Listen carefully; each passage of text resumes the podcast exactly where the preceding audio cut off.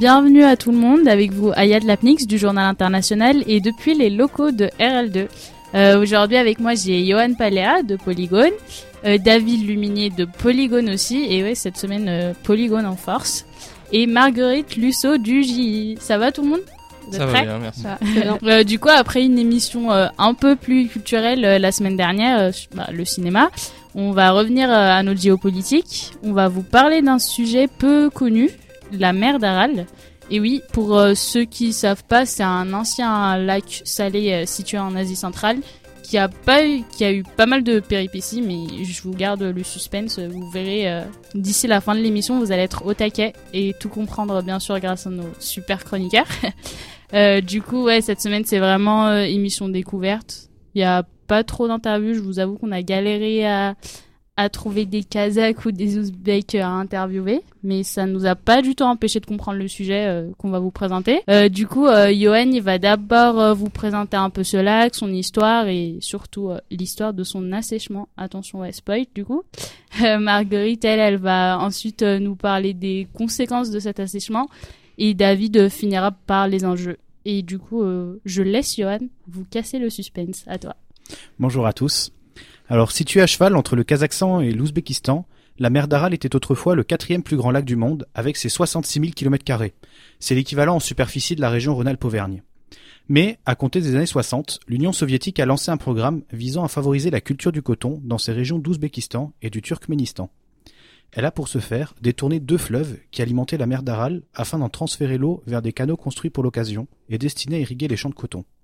Ces deux fleuves sont le Sir Daria et surtout l'Amou Daria. Afin de représenter l'importance de ces fleuves, il faut savoir qu'en termes de débit d'eau, le Sir Daria est l'équivalent de la Saône lorsqu'elle se déverse dans le Rhône, donc euh, devant le musée des Confluences, et l'Amou Daria est encore plus important. Son débit est l'équivalent à celui de la Loire et de la Seine réunis à leur embouchure. Et, et du coup, euh, qu'est-ce qui s'est passé après par rapport à ces fleuves? Euh, du coup, ces fleuves, n'alimentant plus que très partiellement la mer d'Aral, celle-ci a commencé à partir de 1960 à s'assécher. Ce phénomène est accéléré par la très faible pluviométrie de cette région désertique et par la forte évaporation de l'eau. Aujourd'hui, selon les mesures effectuées par K-Water, c'est un institut spécialisé sur la mer d'Aral, celle-ci a perdu 75% de sa surface et 90% de son volume en seulement 50 ans. Ah ouais, j'avoue que ça fait plutôt beaucoup. Effectivement, Aya. Mais la période qui s'achève pour la mer d'Aral n'est pas une première au regard de l'histoire. La vie du fleuve Amoudaria, et donc par voie de conséquence de la mer d'Aral, est pour le moins tumultueuse. Elle est racontée par euh, un article écrit par euh, Lena Casanova, donc pour Living Asia, et dans un très vieil article écrit par euh, Gaston Tissandier, paru dans La Nature, Revue des Sciences, en 1873. Bien qu'il n'existe pas de certitude absolue à ce sujet, encore aujourd'hui les spécialistes discutent, il semblerait que la mer d'Aral ait été formée il y a seulement 20 000 ans, ce qui en géologie est un très jeune âge, par rapport par exemple à la mer Méditerranée, qui s'est formée il y a plusieurs dizaines de millions d'années. Et la mer d'Aral s'est de plus asséchée au moins trois fois durant la préhistoire. Aux environs du XIIe siècle, les Mongols, qui occupaient la région à la suite des conquêtes de Gengis Khan, décident de détourner le cours de l'Amoudaria vers la mer Caspienne, au détriment de la mer d'Aral. Il s'est ainsi produit il y a plusieurs siècles ce qu'il se produit en ce moment, la disparition de la mer d'Aral. On a d'ailleurs retrouvé des traces de vie humaine datant du Moyen Âge dans les parties récemment asséchées. Aux abords du XVIe siècle, s'est ensuite produit le cheminement inverse. Les aménagements construits par les Mongols ont été brisés afin que l'Amoudaria retourne se jeter dans la mer d'Aral. Et euh, dis-nous-en un peu plus euh, sur ce qui a provoqué le dernier assèchement du coup. Or, c'est alors qu'est intervenue euh, l'Union soviétique afin de modifier encore une fois le cours de l'Amoudaria, puis de construire le canal du Karakoum. Ce cours d'eau artificiel est le plus grand canal du monde. L'objectif du gouvernement soviétique était d'irriguer les grandes plaines cotonnières de l'Ouzbékistan, qui est le deuxième exportateur mondial de coton. Et aujourd'hui, l'industrie cotonnière fait travailler plus de 10 millions de personnes en Ouzbékistan et en Turkménistan, c'est-à-dire un tiers de la population ouzbèque. Le Figaro nous rappelle que cette activité contribue à hauteur de 24% dans son PIB. Mais euh, depuis, c'est resté comme ça ou les pays ont essayé de faire quelque chose pour arranger euh, Alors, euh, face à l'assèchement de la mer d'Aral, donc au profit d'exploitations cotonnières qui ne lui appartiennent même pas, le Kazakhstan s'est lancé dans les années 90 dans la construction d'un barrage de rétention d'eau, donc pour la partie septentrionale de la mer qui lui appartient, afin d'éviter que l'eau ne se déverse dans le reste de la mer d'Aral, entraînant alors un assèchement des deux tenants de la mer. L'objectif est aussi, par la construction de ce barrage, de relancer l'économie de la pêche dans la région de ce qu'on appelle désormais la petite mer d'Aral, et éventuellement d'utiliser cette eau retenue afin de la transformer en électricité. Le barrage construit initialement en sac de sable a été remplacé par une structure en béton de 10 mètres de haut et 13 km de long. C'est un grand barrage. Il existe aujourd'hui un projet visant à rehausser ce barrage de 6 mètres, afin de permettre à la pêche de retrouver son niveau d'autrefois. De plus, il serait alors possible de revitaliser la principale ville de la région, c'est Aralsk. Il s'agissait il y a encore d'une cinquantaine d'années d'une ville portuaire, mais la ville s'est retrouvée à moins de 30 ans à 100 km de la mer d'Aral. Aralsk n'est désormais plus qu'à 15 km de la côte, et le rehaussement du barrage lui permettra de redevenir la ville portuaire qu'elle était. Euh, la construction du barrage permet de sauver la petite mer d'Aral, mais ne permettra pas de retrouver plus de 10% de la surface antérieure de la mer d'Aral. Sa construction euh, s'inscrit dans un contexte d'importantes divergences entre euh, les différentes anciennes républiques du sud de l'Union soviétique. le Kazakhstan est aujourd'hui le seul à prendre des mesures pour sauver la mer d'Aral. Il faut toutefois reconnaître que les Kazakhs, grâce à leurs immenses ressources pétrolières, sont les seuls à en avoir réellement les moyens. Euh, L'Ouzbékistan refuse de sacrifier une activité cotonnière très lucrative, on l'avait dit 24% de son PIB, et le Kirghizistan, qui se situe en amont du Sirdaria, compte utiliser le fleuve euh, aux fins d'une importante production d'électricité, ce qui nuirait d'ailleurs à l'irrigation en aval, dont l'Ouzbékistan a pourtant tant besoin. Le partage des eaux dans cette région d'Asie centrale est ainsi source de tensions et même de conflits potentiels, comme l'indiquait déjà en 2008 Ariel Tedrel, une journaliste du Figaro envoyée spéciale à Aralsk. La tendance est à l'accélération des tensions en raison de l'accroissement des besoins en eau de l'Ouzbékistan, qui fait face à une forte croissance démographique, et de la volonté du Kyrgyzstan, situé en amont, d'être moins dépendant des pays en aval en matière de fourniture d'énergie. Il y a eu euh, l'an dernier un envoi militaire à la frontière de la part des gouvernements ouzbeks et kirghizes. Et s'il n'y a pas eu de conflit armé déclenché, cet événement est le témoin d'une situation délicate. Je vous remercie. Bah, merci beaucoup, euh, Johan. on comprend mieux euh, tout ça, même si ça n'a pas du tout l'air d'être facile. Surtout que bah on voit que malgré les efforts, euh, le barrage construit, euh, bah on retrouve que 10% de la, de la surface d'avant, ce qui reste quand même peu. du coup, je, Marguerite, maintenant, elle va nous parler un peu plus des conséquences quand même de cette évolution. elle va revenir sur les conflits qu'Johan a évoqués à la fin de sa chronique et du coup, je te laisse nous expliquer tout ça, un peu cette continuité. Donc en fait, on peut en effet se réjouir du retour euh, de la mer et des populations qui en profitent, mais en fait, euh, tout n'est pas aussi rose que cela peut paraître. Euh, en effet, déjà, vu l'impact écologique et les changements politiques qui ont eu lieu, la partie est loin d'être gagnée pour la mer d'Aral. Et pourquoi ça? Eh ben, Ce sont cinq pays donc qui se partagent le bassin et les bords de mer, ou bah, ce qui était les bords de mer. on imagine déjà facilement les difficultés que cela entraîne en termes de concertation et de gestion, mais ces pays sont en plus liés par une histoire particulière parce qu'ils faisaient tous partie du bloc de l'Est. Depuis la chute de l'URSS, qui est donc euh, la principale, principale responsable de ce désastre, comme l'a dit Johan, chaque pays doit défendre ses intérêts particuliers. Et donc les pays sont devenus rivaux, notamment à cause du fait qu'ils ont perdu les subventions de l'URSS, qui s'arrangeaient, qu'ils faisaient des échanges entre les pays. Euh, de plus, certaines anciennes infrastructures communistes euh, chevauchent plusieurs États. Donc maintenant que chaque pays est indépendant, les difficultés sont accrues pour se concilier. Et ils ont pu remédier à ça ou pas? Bah, il y a des efforts qui ont été faits. Donc on voit qu'il y a des accords internationaux qui ont été signés successivement, notamment en 93, euh, donc euh, le Fonds international pour sauver la mer d'Aral qui a été créé par l'ONU et dont les cinq pays dont on a parlé euh, sont participants. Mais selon Pierre-Emmanuel Dupont, qui est donc le directeur du département de droit international public et de règlement des différends au London Center of International Law Practice, ces différentes organisations n'ont pas été pleinement satisfaisantes. les raisons qu'il donne sont d'une part les réticences de chaque pays, mais aussi l'absence de force contraignante de ces accords. Ah mince. Ouais, et on voit aussi que la position géographique de chaque pays est importante, étant donné que les pays en aval, euh, notamment l'Ouzbékistan, euh, disposent de la majorité de l'eau qui arrive par les deux fleuves Amou Daria et Sir Daria, comme on l'a dit. Et donc les pays en amont, ils réclament désormais l'augmentation de leurs ressources et de leur accès à l'eau, notamment le Kyrgyzstan et le Tadjikistan qui cherchent donc à devenir indépendants énergétiquement grâce à des centrales hydrauliques. Mais bien sûr, euh, pour les faire marcher, il faut de l'eau. Et donc ces deux pays sont mis à construire des barrages euh, sur les deux fleuves afin de retenir l'eau pour faire marcher leurs centrales. Et euh, les deux pays se sont associés dans un projet qu'ils ont appelé euh, Casamil, qui vise à exporter le surplus de leur énergie hydraulique vers d'autres pays, notamment l'Afghanistan et euh, le Pakistan. Toujours selon Pierre-Emmanuel Dupont, l'Ouzbékistan serait très réticent à ce projet, notamment car il romprait l'équilibre écologique et hydraulique des fleuves qui alimentent la mer d'Aral. Euh, L'Ouzbékistan juge aussi inacceptable la construction d'usines hydrauliques sur des fleuves transfrontaliers par ses voisins, surtout quand celles-ci n'ont pas fait l'objet d'un accord régional, euh, comme c'est le cas. Mais j'imagine que le problème n'est pas que politique et qu'il y a dû avoir des conséquences écologiques, économiques et sanitaires aussi, non? Oui, bien sûr. Euh, donc selon la Fondation Nicolas Hulot, ce sont des dizaines d'espèces qui ont disparu et malgré la réapparition de certaines espèces, notamment grâce à, il y a eu des tentatives de réintroduction de certaines d'entre elles, c'est tout un écosystème qui a été détruit et qui reste à reconstruire. Euh, avant, la mer d'Aral, elle pouvait nourrir des centaines de familles de pêcheurs et on pouvait extraire des centaines de milliers de tonnes de poissons. Aujourd'hui, on estime qu'on en extrait difficilement 5000 tonnes.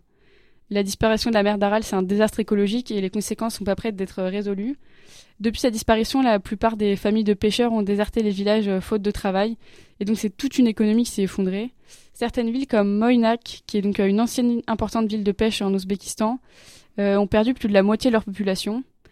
des anciennes familles de pêcheurs, certaines se sont reconverties dans l'élevage de chameaux, mais la région reste une zone très très précaire, où près de 80% de la population est au chômage, toujours selon la fondation Nicolas Hulot. Vu la quantité de poissons présentes dans la mer actuellement, l'activité de pêche, elle ne retrouve pas son importance d'antan. Et il euh, y a quoi maintenant à, la place de l'ancienne mer en fait? Et eh ben à la place de l'ancienne mer, maintenant, il y a un immense désert de poussière et de sel contaminés par euh, les pesticides de la production de coton. Euh, cela, ça a non seulement entraîné un changement de climat, mais aussi une baisse des pâturages et de la végétation, parce que bah, le, le, sel, il a brûlé les terres. Et donc ces terres, elles sont, ces terres, elles sont désormais inutilisables la, région ne pourra pas retrouver sa végétation d'antan ni toute son activité économique. Et concernant les conséquences sanitaires du coup? Bah, Elles ont été également euh, très importantes. Selon la fondation Nicolas Hulot, la salinité des sols a multiplié par 4 euh, le taux de sel dans l'eau, ce qui a entraîné euh, des maladies rénales, des cancers, la prolifération de la tuberculose qui, a été considérée comme endémique, des carences et de nombreuses anémies. de ce fait, la mortalité infantile, c'est une des plus élevées au monde. Euh, mis à part la salinité de l'eau potable et le manque d'accès aux soins dans cette région euh, qui est reculée, la pollution, euh, c'est une des causes de ces problèmes. on voit que la mer d'Aral s'étant évaporée, les pesticides qui provenaient de l'agriculture intensive de coton et qui étaient contenus dans l'eau tapissent maintenant le sol. Avec le climat désertique et les tempêtes de sable, cette pollution s'est abattue de plein fouet sur les populations et elle s'est infiltrée dans les nappes phréatiques qui sont autour. C'est vraiment pas la joie là-bas. Ouais. Euh, on voit donc que les conséquences de l'assèchement de la mer d'Aral euh, perdureront pendant de nombreuses années. Et même si le retour partiel de la mer ramène une lueur d'espoir pour la population qui a quand même brutalement perdu son activité, euh, il ne résoudra pas tous les problèmes. Toute la partie nord de la mer du côté de l'Ouzbékistan est perdue définitivement, selon Jubanov Karjan, qui est le directeur de l'Institut scientifique de la mer d'Aral, situé à Aralsk, au Kazakhstan, et qui est donc chargé de surveiller l'évolution de la mer. Bah, c'est vraiment malheureux du coup.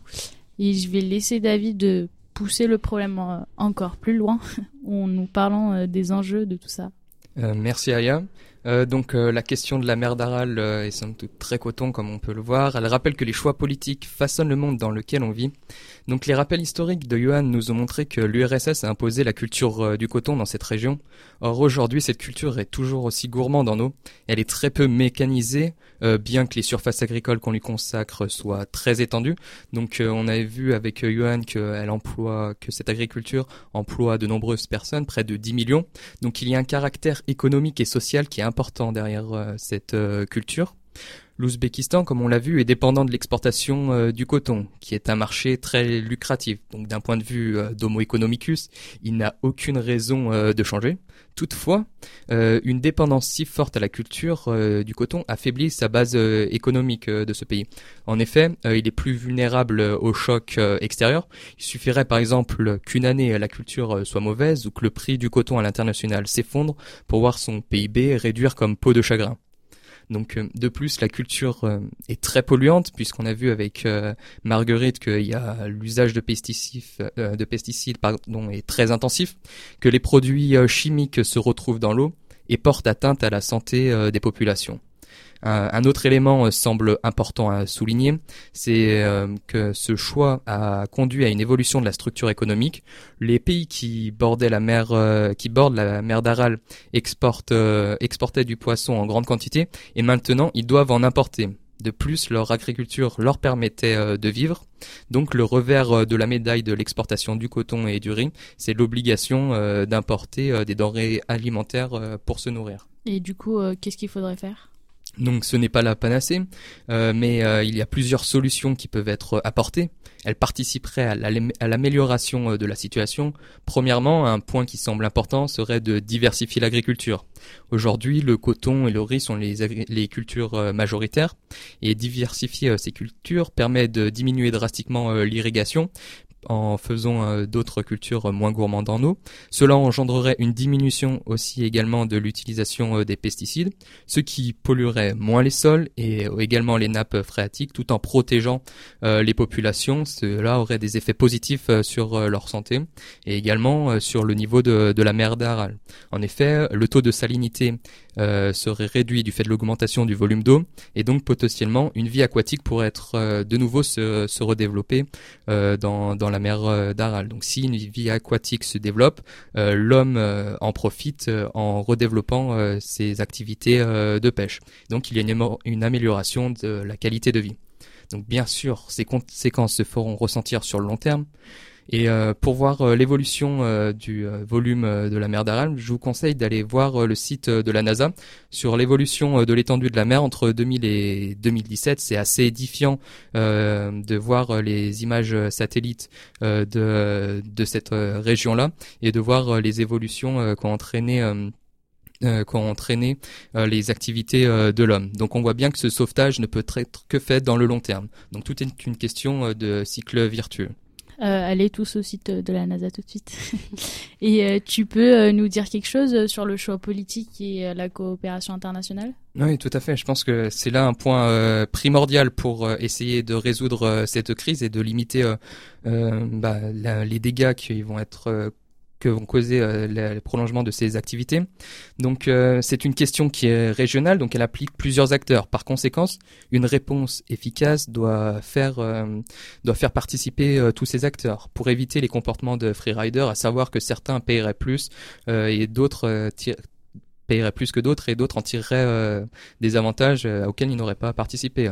Euh, Johan a parlé que le Kazakhstan s'impliquait beaucoup dans cette région et on voit que déjà il y a ce comportement de freerider par rapport à l'Ouzbékistan qui se qui se développe. à l'époque, les experts soviétiques se sont rapidement rendus compte du désastre écologique qu'engendre ce choix de politique de quasi monoculture dès 1969. Après, dès que les pays d'Asie centrale ont eu leur indépendance suite à l'effondrement de l'URSS en 91, ils se sont regroupés au sein du Fonds international pour la mer d'Aral créé en 1993.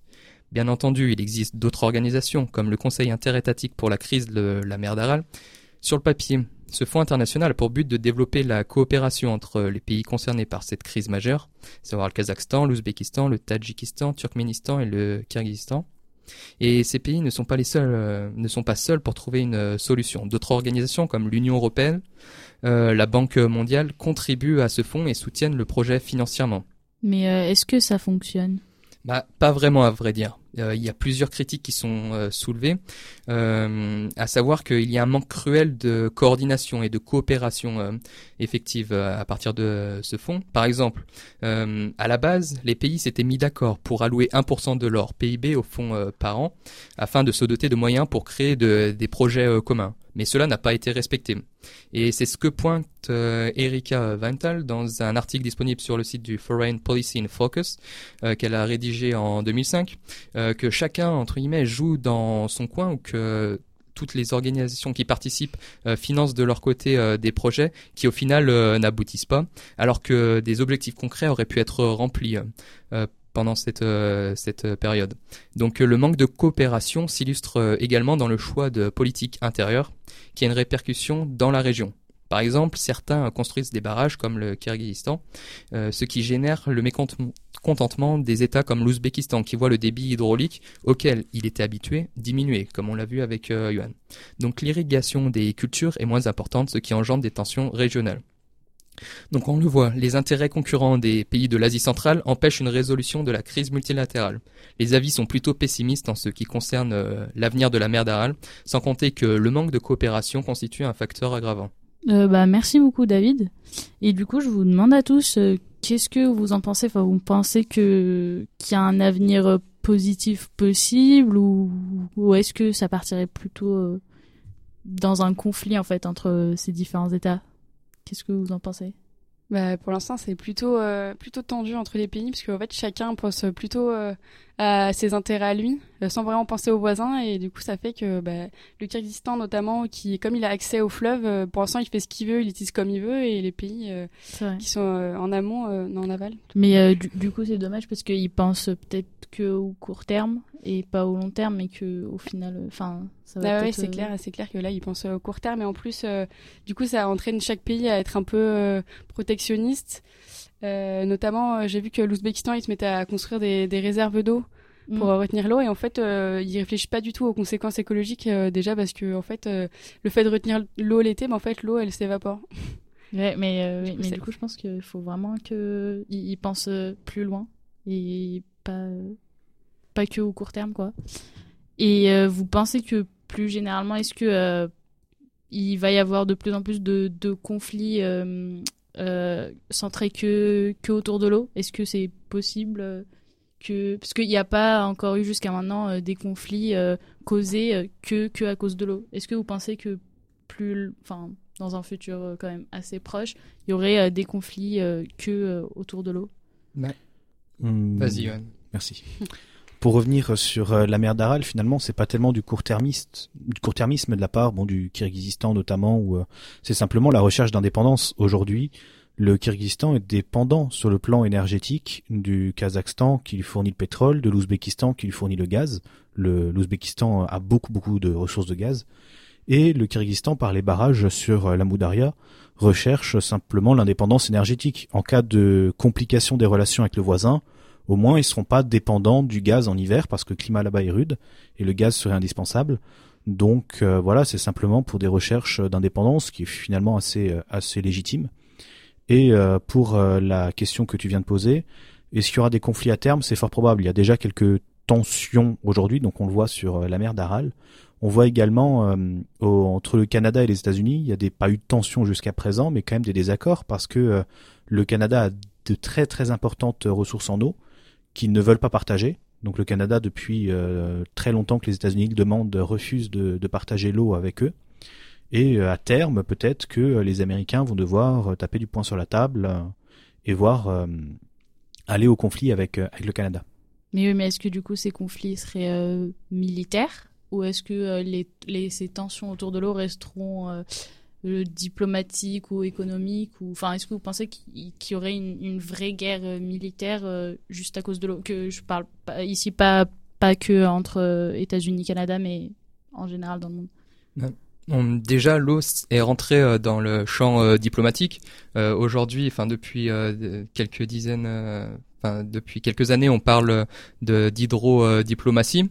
donc l'eau est entrer comme un facteur euh, qui entre dans les négociations. On peut faire pression. Euh, par exemple, le Kyrgyzstan, en créant euh, les barrages, réduisent, enfin, ont une mainmise sur le débit d'eau et peuvent faire pression sur l'Ouzbékistan qui est dépendant de cette eau par rapport à l'irrigation. Donc cette cette diplomatie de l'eau est déjà, je pense, déjà bien bien active et elle sert de moyen de pression pour certains États pour arriver à leur fin. Donc après euh, oui, ça peut mener à des euh, conflits euh, à des conflits armés si la diplomatie de l'eau est trop est trop stricte et l'eau reste un bien commun et donc il est légitime pour chaque État d'y avoir accès. Donc ça aussi, c'est une question qui semble importante, qui peut être débattue aussi sur le plan du droit international. Tu dis que l'eau est un bien commun. Est-ce qu'on pourrait plus tard, mais vraiment plus tard, privatiser l'eau? Après, ça c'est une question euh, qu'on avait essayé de réfléchir euh, ensemble, de voir est-ce que euh, l'eau est un bien euh, comme un autre? Est-ce qu'on pourrait laisser des entreprises privatiser l'eau et la vendre comme un bien, laisser gérer les fleuves?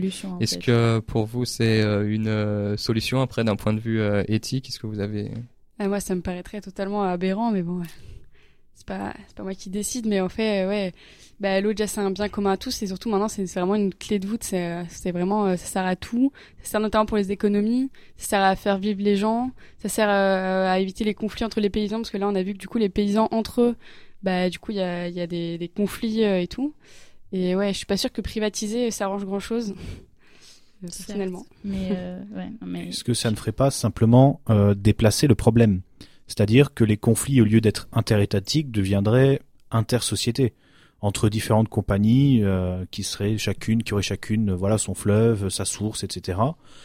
Il y aurait simplement des conflits qui seraient euh, certainement les mêmes, simplement pas avec les Ouais, mêmes sur une acteurs. autre échelle. Après, d'un point de vue euh, purement théorique et euh, théorie euh, libérale au sens économique euh, du terme, euh, si l'État n'est pas, enfin là en tout cas, il y a une, une lacune des États dans l'intervention de la gestion de la crise de la mer d'Aral, ça pourrait très bien, d'un point de vue théorique, j'en- j'entends, laisser la place à des entreprises pour venir et par exemple dépolluer la région et et privatiser l'eau et faire en sorte que bah, essayer de régler le problème par ce point-là. Oui, mais faudrait, faudrait être sûr euh, de leur intention. Enfin, parce qu'après, ça reste des entreprises, quoi.